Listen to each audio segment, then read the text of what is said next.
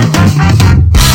我是丽芳，这也是王丽芳的亲子观点。每个亲子教养的决策都是个人观点所形塑的。你有任何的呃观点，你就会决定了你的所谓的亲子决策，而你的亲子决策就会决定了你的所有的行为模式哦。那我的亲子观点在许多的收听平台都可以听得到。你有任何的问题想要跟我们私讯的话，可以到我的粉丝专业。如果你想要跟很多的人一起聊天，可以加入我王丽芳的亲子观点 Live 社群呢，跟社群里面的听众朋友一起聊天哦。那我们社群里面呢，非常反对的所谓的在那种所谓贴广告信或干嘛，所以我们会快手杀的很凶哦。所以呃，大家如果真的是有遇到，或者是哎不小心被点下去，再跟我说。那呃，接下来谈一个议题，叫做讯息差。在我的领域里面，有一天呢，其实呃，工作室其实我觉得工作室的妈妈们非常的有趣哦。教案教材班呢、那我那时候第一堂是开在高雄，那开在高雄的时候，我也是讲一下，然后那个工作人员就马上帮我定位置或干嘛这样。那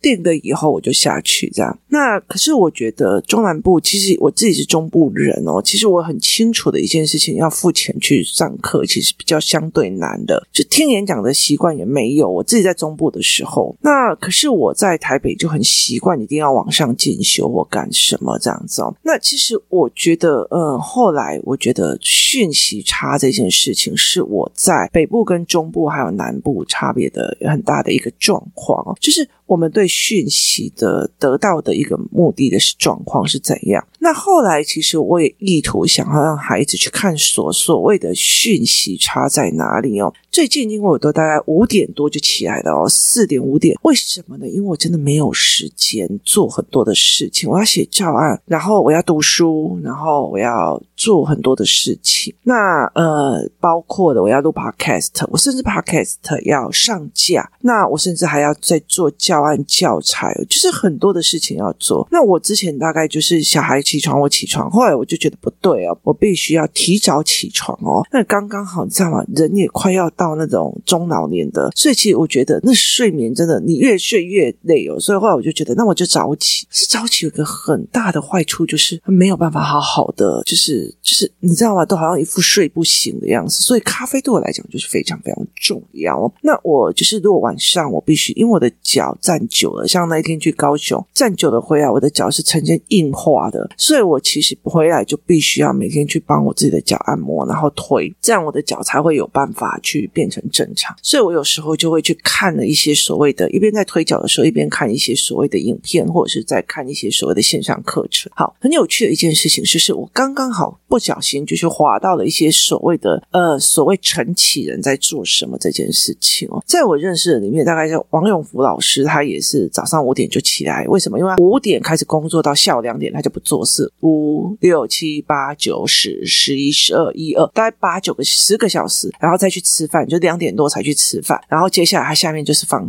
放松了，然后陪小孩呀玩这样。那那时候我就觉得哇，这样子看起来好像时间蛮多的哦。后来我觉得真的是蛮好的。我觉得就算早上起来的时候你没有做任何的教案，那我至少会读书，然后甚至会听一个影片，然后甚至我会听一。本书，人家的在。解析这本书的讲解，那甚至我早上起来的时候，如果不开电脑，然后只开音乐的话，我通常会做一件事情，是做我的盘面整理哦。所以我慢慢的去清晰的看出来比较更多的事情哦。有一天我在看的时候，我在看啊，例例如说苹果的库克，他也是三点四十五就起来，所以中国有一个人他就去模仿他。那他因为三点四十五起来实在太累了哦，所以他就会每天早上就是一刚开始起来的时候跟大家说早安，以后就会开始喝咖。咖啡这样，然后呢，我就看到他在用那个咖啡，就是他在做那个咖啡。然后他是住在一个宿舍里面，就是大学宿舍研究所宿舍。那他为什么每天要早上三点四十五起床的一个很大的原因，是因为他要写论文了。他写论文，然后白天的时间他没有办法，所以他看到那个库克的东西，他就去做。那三点四十起来就很很累啊，于是他就会先做的一个叫做煮咖啡的模式。好。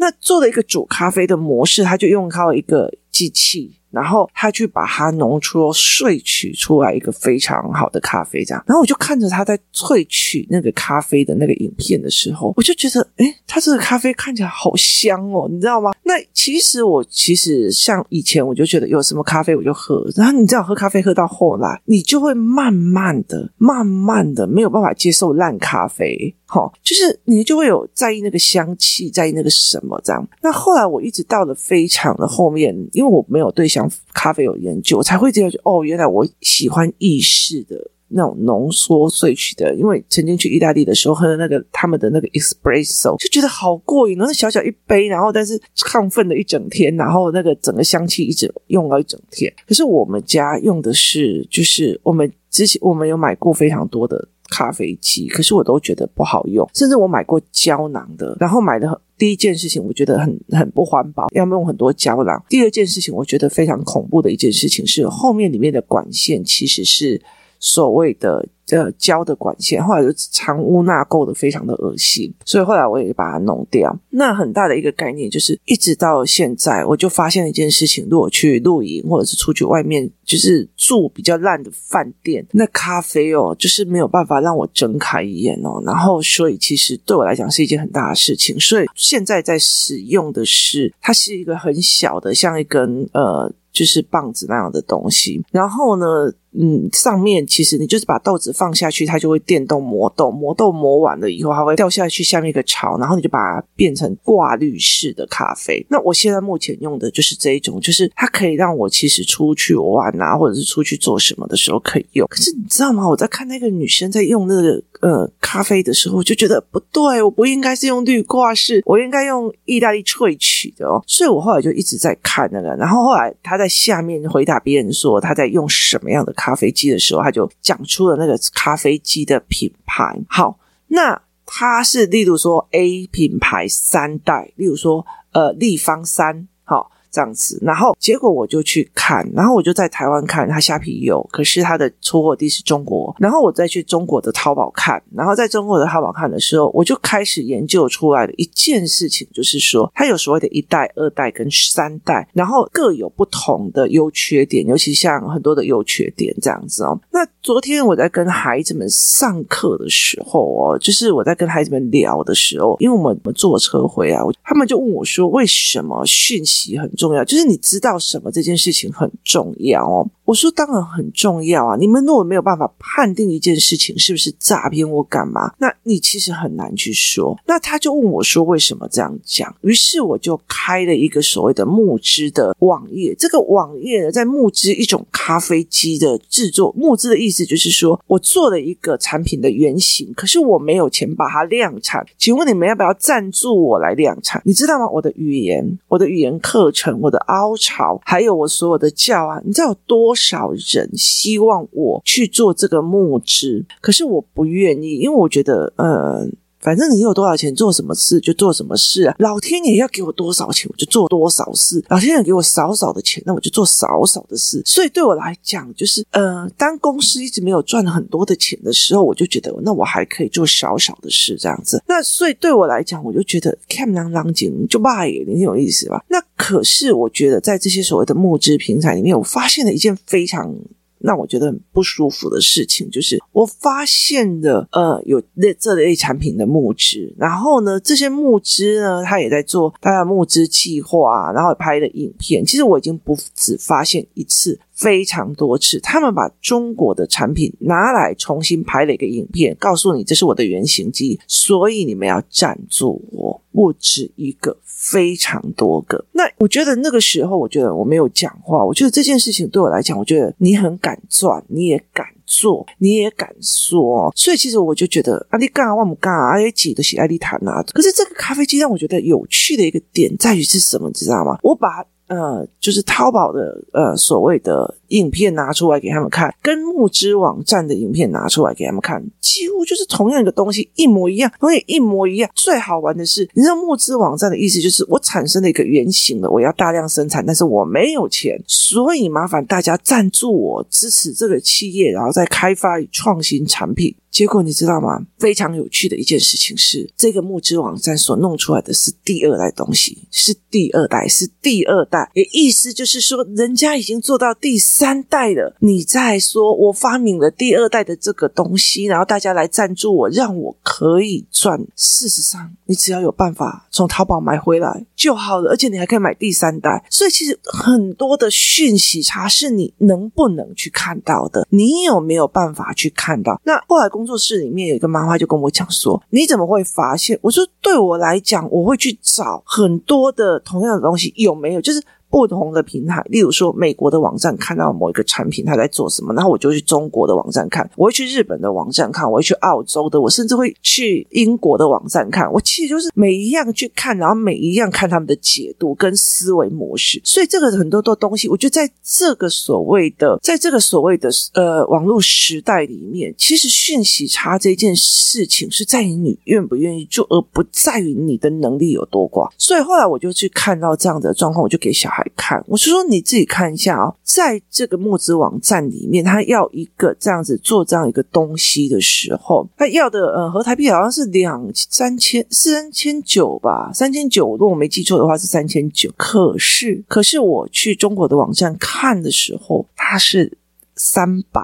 哎，三百九十块人民币是以四百块来讲是差不多，哎，差不多哎四百块还是五百，反正就大概一千五还是多少这样。所以它其实不只有讯息差、价格差，然后呃年代差，呃就是产品的迭代差，其实最重要的还有价格差。那那些妈妈就问我说，是不是所有这些募资网站的大部分都是哦？我就跟他讲说，那我们一个个来看，然后其实我都有办法去找到。那有一些募资的。呃，状况我觉得还蛮有趣的，就是他有一些事情是让我觉得那个后面的操作非常有趣哦。当你把他觉得哦，他们怎么可以骗人跟？哇，这种操作手法蛮特别的，就是所谓的这是一个局，进不进来是你个人。意思就是说呢，例如说哈，呃。我是卖一个东西的人，就是我在卖东西，或者是我在做东西。那我在做这一个东西，这个是一个局，就是我也把钱放在旁边，然后零钱也放在旁边。没错，它是一个局，我没有把我的钱收好，但是决不决定去偷那个钱的人是你。它是一个局，进不进在于你。那。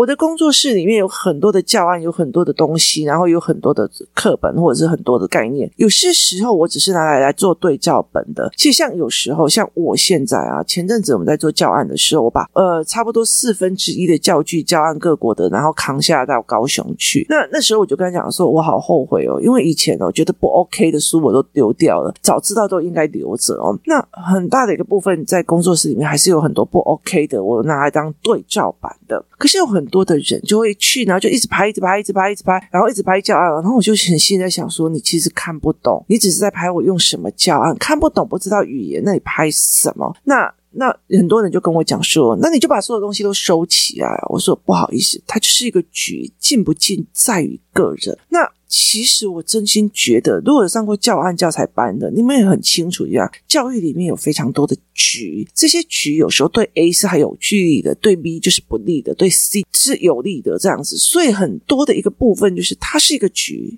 进不进在于。个人，那呃，这好像是《如懿传》里面最后一个一个幕吧？嗯，因为他常常从我的那个手机里面跳出短影片，他们中国的短影片哦，所以其实他就是这是一个局，没有错，但是进不进在于个人。我把钱放在桌子上，没错，看起来是一个局，但是拿不拿是你的问题。我把教案全部都摆在桌子上，偷不偷是你的问题。你了解的意思吧？我把这个东西放在了所有的募资网站上面去卖，我放在了 FB 的那个。所谓的广告去卖，但是贪不贪心，进不进这个局，又没有办法判断的是你呀、啊，是你。所以有些人就讲说，哦，我呃这个东西我要出国去移民了，所以这些东西都要卖走。他卖了很多什么呃非常有名的什么洗衣机什么的，都是卖了一堆。可是你有没有去发现一件事？怎么那么多搬家的？怎么那么多移民的？然后怎么那么多这些事情哦？所以很多的一个概念在于是说，这是一个局，进不进在于你个人。很多事情都是这个样子哦，就是它就是一个局，进不进在于你个人。包括了你有没有带孩子去看所谓的呃销售的产业链？销售的产业链就像例如说一呃某一个韩团好了，所以很多女孩子都在迷这个韩团。好，它包括了我要去。参加他的演唱会，我要去买一个所谓的呃识别物，这个识别物就要一千六。好，这个识别物没有演唱会的时候还不能用啊，它就只是跟一般的那个玩具没有什么两样，很疗效的玩具一样。那但是我如果要去买他的票，我要加入他的会员，在第二层皮会员还要再会员费。当你去买那个票的时候，又六千块，然后第三层皮，到了第四层皮的时候，你包还要买周边啊，他的日记啊，他的所有的东西啊，全部都是要的。我我问你。这是不是一个又一个让你陷下去的局？是啊，但是进不进在个人，我买不买，我进不进，我要不要，都在个人啊，所以。它是一个局，然后所以就我其实有时候我真的很受不了说，有很多人在讲哦，那个游戏公司就在害小孩，你们游戏公司怎么这个恶劣？那个一按下去，小孩子就一直买，一直买配备，一直买一杯杯。可是重点是在于是它是一个局，进不进在个人。好，这些募资网站它也是一个局，可是你有没有那个讯息差去了解？哦，天哪，他们这样搞的哦，那你有没有那个讯息差去看懂这个是很重要的。你的孩子有可能。什么大学博士还被骗啊，还被诈骗？有可能的，为什么？因为你从头到尾没有教这一块，所以你以为真的是到大学的博士，他就一辈子风生水起吗？没有。现在的社会里面，网络购物任何一个东西都太多诈骗了，你很难去做。以前那个讲不能看零二零四，然后不能打零二零四，现在呢太多了。你只要去反诈骗网站，去看我们政府里面一个一个去把所谓的呃错误讯息拿出来一个一个看，你就会发现太多的东西都是假讯息。可是你的孩子怎么去判别？他有没有去查证？他都是一个很大的一个概念跟问题。所以后来昨天我就跟这个孩子在讲：你有没有能力去发现这些讯息差？你有没有去 catch 到这些讯息差？决定于你会不会被骗？你会不会觉得这件事情该干嘛？你可以跟他讲：他们怎么那么过分？把那种第二代的东西呢当成他全新的创作品，然后希望大家募资去支持他。我要支持你，就竟然被你骗了，你们怎么那么过分？好，不好意思，人家是个局，你有没有能力判断是你的事情？这个是你的事情，所以对我来讲，我就觉得非常的有趣哦。后来我在一个讲说，哎，等一段时间过了，再把那个这两台机器一代、二代跟三代都买回来，萃取那美丽的咖啡香哦。那。其实我有跟他讲说，我家有咖啡机，但是问题在于是，你就是还是想要说不同口味的不同。我以前一直觉得只要有咖啡就好，我就觉得遇到了就好了。后来才理解，是我要的就是意式的那种，不是美式的那一种，也不是一般的拿铁的那一种，它就是萃取出来的咖啡，然后加任何一样东西就会非常香浓。好。那是我要清楚我要的，并不代表我要的就是你要的，也是不代表所有人要的。所以这是一件非常有趣的问题。可是你在这整个过程里面，你有没有去 know how 或者知道讯息差？所以其实后来我才又跟他讲说，在我的认知里面，例如说像你教材课的人，我就在跟他讲说，我其实在告诉你们是不能公开讲的所有讯息差。为什么政府会采用这套体制？A 政府会采用，B 政府会采用，C 会采用？那你要的是什么？你不能在那边。这边在骂台湾的政府，那边在骂美国的政府，这边又去怎样怎样，然后什么东西都把欧美的捧得很高哦。其实事实上完全都不是哦，其实讯息差差很多。你站在什么程度在看讯息？哦，我的小孩这为什么就只能八点半上学？我的小孩为什么就要七点就要回去到学校了？哈，你只站在自己的立场，并不是站在政府的立场，并不站在整个社会的立场。在早期的时候，很多人是在钢铁上班的，两因八点都在上班，所以七点比早都爱给。那上给好好，这件事情是对的。在前的人，他八点要去工厂就要去做，所以七点二十是他们必须把小孩送到工厂的这一段时间。所以这是一个非常重要的一个逻辑。现在是九点了，可是不代表我台北市大家九点九点半上班。就代表高雄指南工业区也是这样子的时间表，所以很多的时间的时候，我并不能站在个人的立场去做事情，而是去站在全面的思维去做事情，这才是一个最重要的思维模式概念哦。而你要去看这中间你有没有配合别人的，别人有没有配合你的，还有非常多的讯息的概念。如果你一直站在自己的看自己脚底下的那个当下，其实你一定会在前方跌倒，而且跌得很惨哦。所以讯息这件事情，需不需要去求证？需不需要有讯息差？需不需要有这种概念？其实差非常非常多。像我常常会跟他讲说，我女儿到国中的时候，国语真的很差，每一次的期中考就会很差的那个国语。可是我每天都在跟他吵架，我就觉得这个东西你不要背，那个东西你不要读。然后后来到最后我到国二的时候，我就放弃了。我因为学校的老师都一直跟他讲，这个很重要啊，这个一定会考啊，这个怎样怎么怎么样。就等到会考出来之后，他只错一题，那一题是注音，其他就说妈，我跟你讲，都是你之前教我读的那一些，学校老师教的一题都没有出来。好。那那个是讯息差的问题，那个是讯息差的问题，在这整个讯息里面，是不是中间有出了哪一些差错，或者是出了哪一些的问题？那。是不是你误解了所谓的会考的题型，或者是老师误解了？那所以在这整个概念是讯息的问题。这一个新的世代在往前走的时候，教育的从业人员或者是你，是不是已经跟着一起往前走了？你的讯息还是在你小时候，可是我小时候就是这样学的啊，那就代表你的讯息在小时候。那我以二十几年来都是这么教的呀。好，那个你的讯息在。二十年的那个时候，好，这二十年来有更新 update，跟有推翻过自己的思维模式吗？没有，所以它其实是有讯息差的。当你有讯息差的时候，你就很容易下错决定，做错东西哦。当别人把这种讯息差都看到的时候，他并不一定会去跟你讲哦。中国有有两个嗯非常有名的所谓的带货主播，他们那个时候其中有一个女生，她那个时候其实是呃开了五六家的服装店，而且他们很会搭配，很会穿搭，所以他的五六家的那个所谓的衣服店就赚了很多的钱。然后他也做电商，然后赚了非常非常多的钱。后来他买了三到四栋的房子。后来他发现电商这件事情跟带货主播这件事情早晚会起来，于是呢，他就开始做。可是刚开始根本就没有人在看他，一直都没有人在看，一直没有人在看。后来他干了什么事情？一间一间房子卖。为什么？因为他第一次带货冲进来很多人，结果没有货，然后所以随便找一个下游厂商去把货弄给他，结果品质退货率过多。第二次也是。进了非常多的，就是三百多万，他拿了三四百万去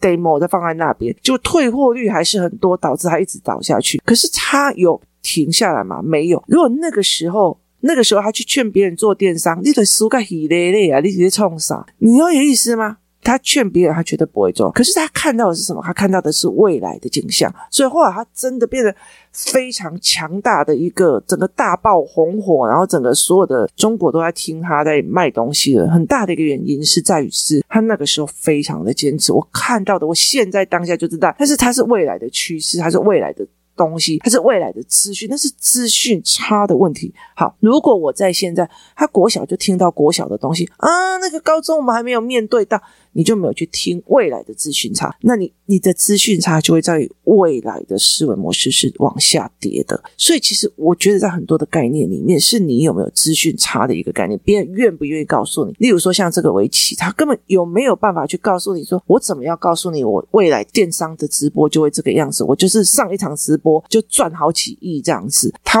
他为什么要告诉你？他不要啊？为什么要告诉你？这是我看到的未来景象。那你看不到，是领导也得急啊！你看到我现在在陪你，看到我现在的小孩在闹。看到我的小孩问题很大，好，那我现在在做什么？因为我看的是未来，你看的是现在，那你看不懂，你看不懂，你还批评我，那我干嘛告诉你是有讯息差的？那你看不懂说，哦，这墨汁平台在那边用旧的东西，你在那边支持他，那 OK 啊？每个人都应该为自己的求知欲跟讯息差去做出自己认为是对的选择，只是这个对的选择是不是你要的？这是一个非常非常重要的一件事情哦，所以。你怎么去想这件事情的非常重要，所以其实，在为什么为什么那个呃香港首富李嘉诚一直在卖香港的土地的时候，哇，全部的香港人就开始害怕了。为什么？因为你看到了什么？你看到了什么？我们有没有什么讯息差？所以你为什么会你看，像李呃李嘉诚，他非常非常早就把他的资产从中国撤出，然后去买英国的地产，然后所以其实那时候他一撤出的时候，哦，大家一直骂他，一直干嘛的？可是人家多少已经看到那个讯息差，所以对我们来讲，讯息差是一件非常非常重要的事情。不管在任何一个领域，如果你现在只看到你的小孩注音学不好，字写得很丑，可是你后面那个些东西都没看到，那其实你在这个时候就会下错决定，做错事情，就是被骗嘛，就局。都在那里，进不进，看得懂看不懂，选择在个人。就是局就在那里，进不进与否都是个人的。很多时候，讯息差也会造成我们的决策错误。今天谢谢大家收听，我们明天见。